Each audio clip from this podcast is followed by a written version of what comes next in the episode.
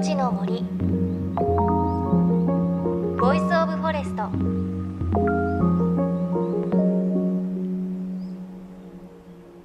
おはようございます。高橋万里恵です。JFN38 局を結んでお送りする命の森 Voice of Forest。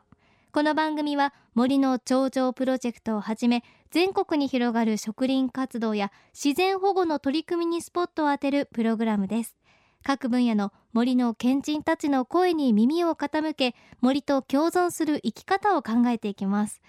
ゴールデンウィーク真っ只中ですね。まさに今旅先でこれ聞いているよという方もいらっしゃるかもしれません。そして今度の水曜日は立夏。季節はいよいよ夏に入ります。東京でもね夜の冷え込みはだいぶ弱くなりましたしお日様が出るとねもう日焼け止め塗らなきゃということで私日焼け止めデビューしました。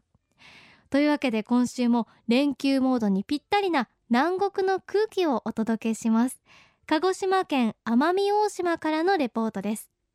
今週はちょっと怪談話の時期には早いんですが奄美の森の中にいるという妖怪剣文のお話です。剣は木樹木のことで文は物という意味とされていてつまり木のもの樹木に住む妖怪森に住む妖精ということになります。私が訪れたのは奄美大島の北東に突き出た笠利町。案内してくれたのは見聞のことを長年調べてきた考古学者で見聞村の村長さんという不思議な肩書きをお持ちの中山清美さんです。中山さんに連れられ最初に訪れたのは街道沿いに建てられた大きな看板でした。奄美市笠利地区牛久集落物語。この看板はなんかいろんな名所書いてありますけど何ですか、うん、これはあの奄美群島で集落のことを島って言うんです、はい、そのアイランドの島じゃなくて集落のことを島って言って島の人たちが恐れ敬って守って残して伝えたいものは何かっていうことを地域の人たちが自分たちの遺産としてで島遺産から奄美遺産にしちゃおうよと。で奄美遺産っていうものをこういった観光に生かしましょうよっていう取り組みなんです。皆さんがここで一番の島の宝は何ですかっていうといやそのうがしゃんの主もありょらんどっていうわけ。そういったものは何もないよって。で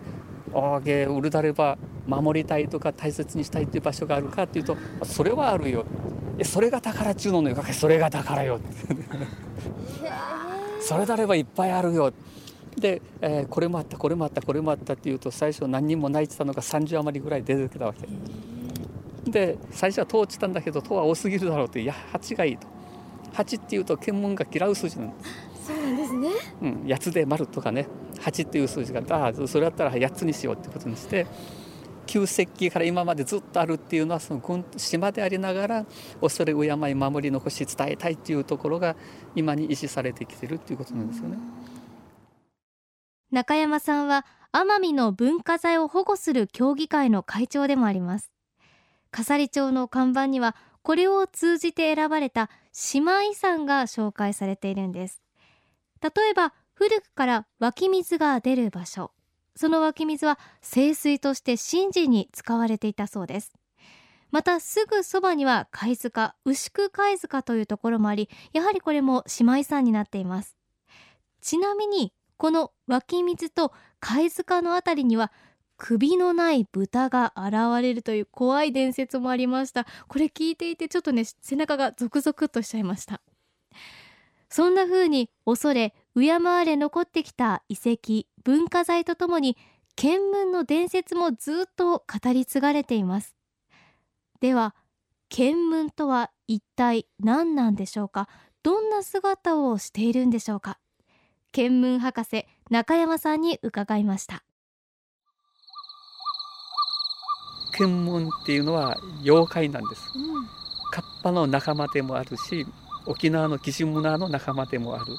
でもカッパとも違うキジムナーとも違う、奄美の人たちは見聞って呼んでるんです。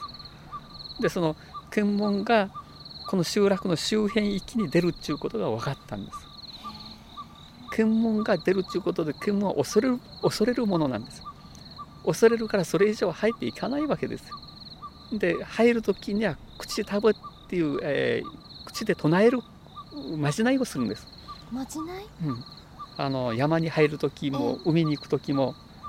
ボソボソボソと私は、えー、今日は、えー、イノシシを1頭だけ取るからとかね、えー、イノシシを取りに行って木を切ったりどのこのするんじゃなくてイノシシを取りますどうか取らせてくださいとかってボソボソボソっていうまじないをして入っていくわけです。そうするとちゃんと取らせてくれると。で黙ってそのままいい加減にそのまま行っちゃうとおお前何しに来たんだっていうぐらいで、検問が悪さをして取れないと言われるのでそういう自然との関わりを非常に密接に信じているっていうことですよね。恐れる場所も敬う場所もここは守りましょうっていう場所も、えー、そういった自然の中に生かされているっていうことなんです。じゃあその思い引き継がれてるってことは今でも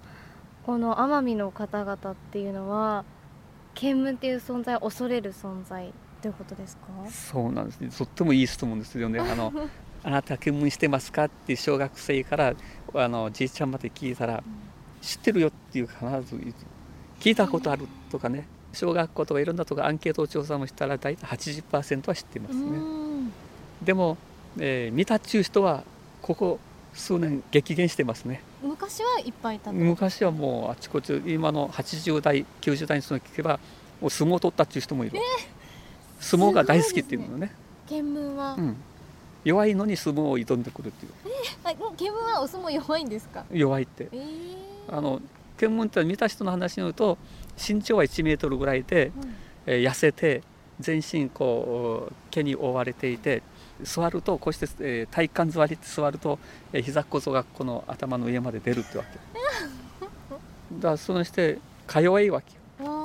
それがこうして相撲を挑んでくるので投げ飛ばしても投げ飛ばしても何回も何回も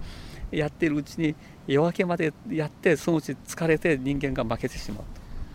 ああそう、うん、持続性では見聞のが強いわけですね。だって。だからそういう相撲を取ったりする人もいて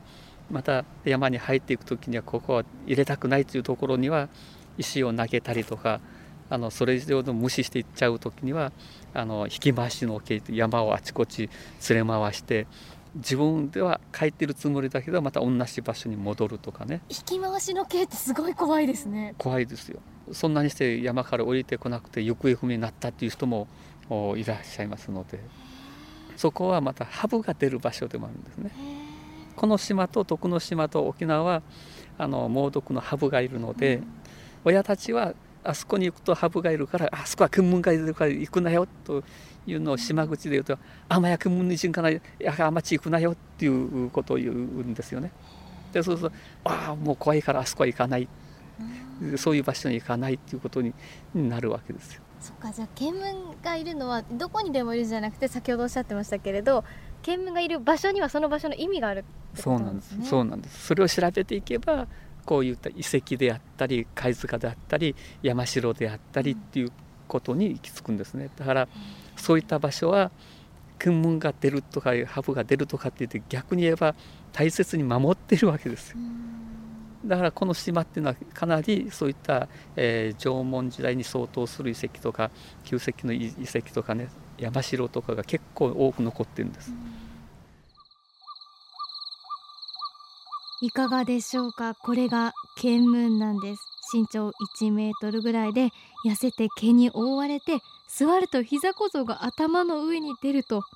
見たことある方いらっしゃいますかね。私も奄美のいろんな人にお話聞いたんですが大抵の人は名前を知っていてさらに何らかの体験をしたという方も多いんです。そしてあそこは見聞が出るから近づくなという言葉はこの土地で生まれ育った人なら誰もが子供の頃言われた言葉だと言います。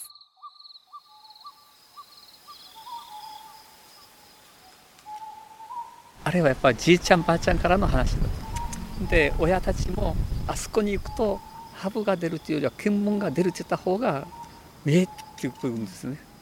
妖怪があそこに住んでるのよ。妖怪はあんたたちがここに来ちゃいけないって言ってるのよ。だから行かないようにしようね。という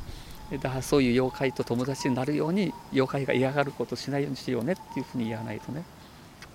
で今の子供は逆かもしれない。で「え雲に会いたいから行こう」って言っちゃうかもしれない、あんまり妖怪は仲良くなっちゃいけないんですよ、うん、本当はそういうことですよね、うん、そうなんです。だ恐れるものだからあそれ以上妖怪が嫌うことをしないように妖怪と共存するようにせんといかんねっていうふうに教えないと可愛いから可愛いからって言ったらダメよ。そうすると煙が起こってしっぺ返しがきます。ものすごいしっぺ返しがきそうですね、うん、だから最近はね煙を見たことがないっちゅう人がいるっちゅうことは、その分島の自然環境もちょっと変化が来ているのかなっていうのもあるよね。だからもう一度看板じゃないけどこの島には宝物がいっぱいあるから自分たちの足元をもう一回見つめ直してしっかりとやっぱりあのこの自然と共生している島の人たちの暮らしっていうのが宝がそこにあるからそれを自分たちでもう一回再確認しようよっていうのがさっきの看板なんです。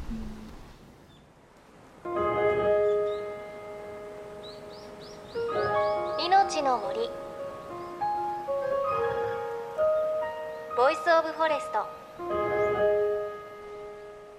命の森 Voice of Forest。鹿児島県奄美大島の森の中にいる妖怪ケンムンのお話お届けしました。ちなみにこのケンムンですが頭にお皿があるとも言われています。タコが苦手で魚の目玉が大好きといろいろ言い伝わっているんですね。で私この日牛久貝塚というところでお話を聞いていたんですけれどもここもね見聞の目撃情報があるよということを中山さん教えてくださいました。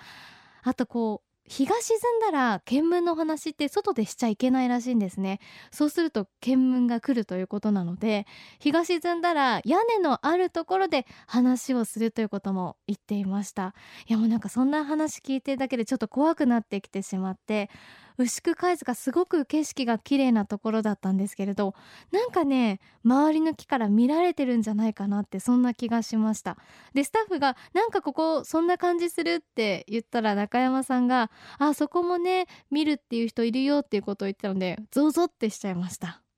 さあそして来週はさらに見聞の謎に迫っていきます。見聞という存在が自然と共に生きる奄美の人々にとってどんな意味を持っていたのか。見聞を信じること自然と共存することいろいろ考えさせられるお話お届けします。また番組ではあなたの身近な森についてメッセージお待ちしています。メッセージは番組ウェブサイトからお寄せください。もしかしたら見聞見たことあるよという方いらっしゃるでしょうか。命の森ボイスオブフォレスト。お相手は高橋真理恵でした。の森の森。ボイスオブフォレスト。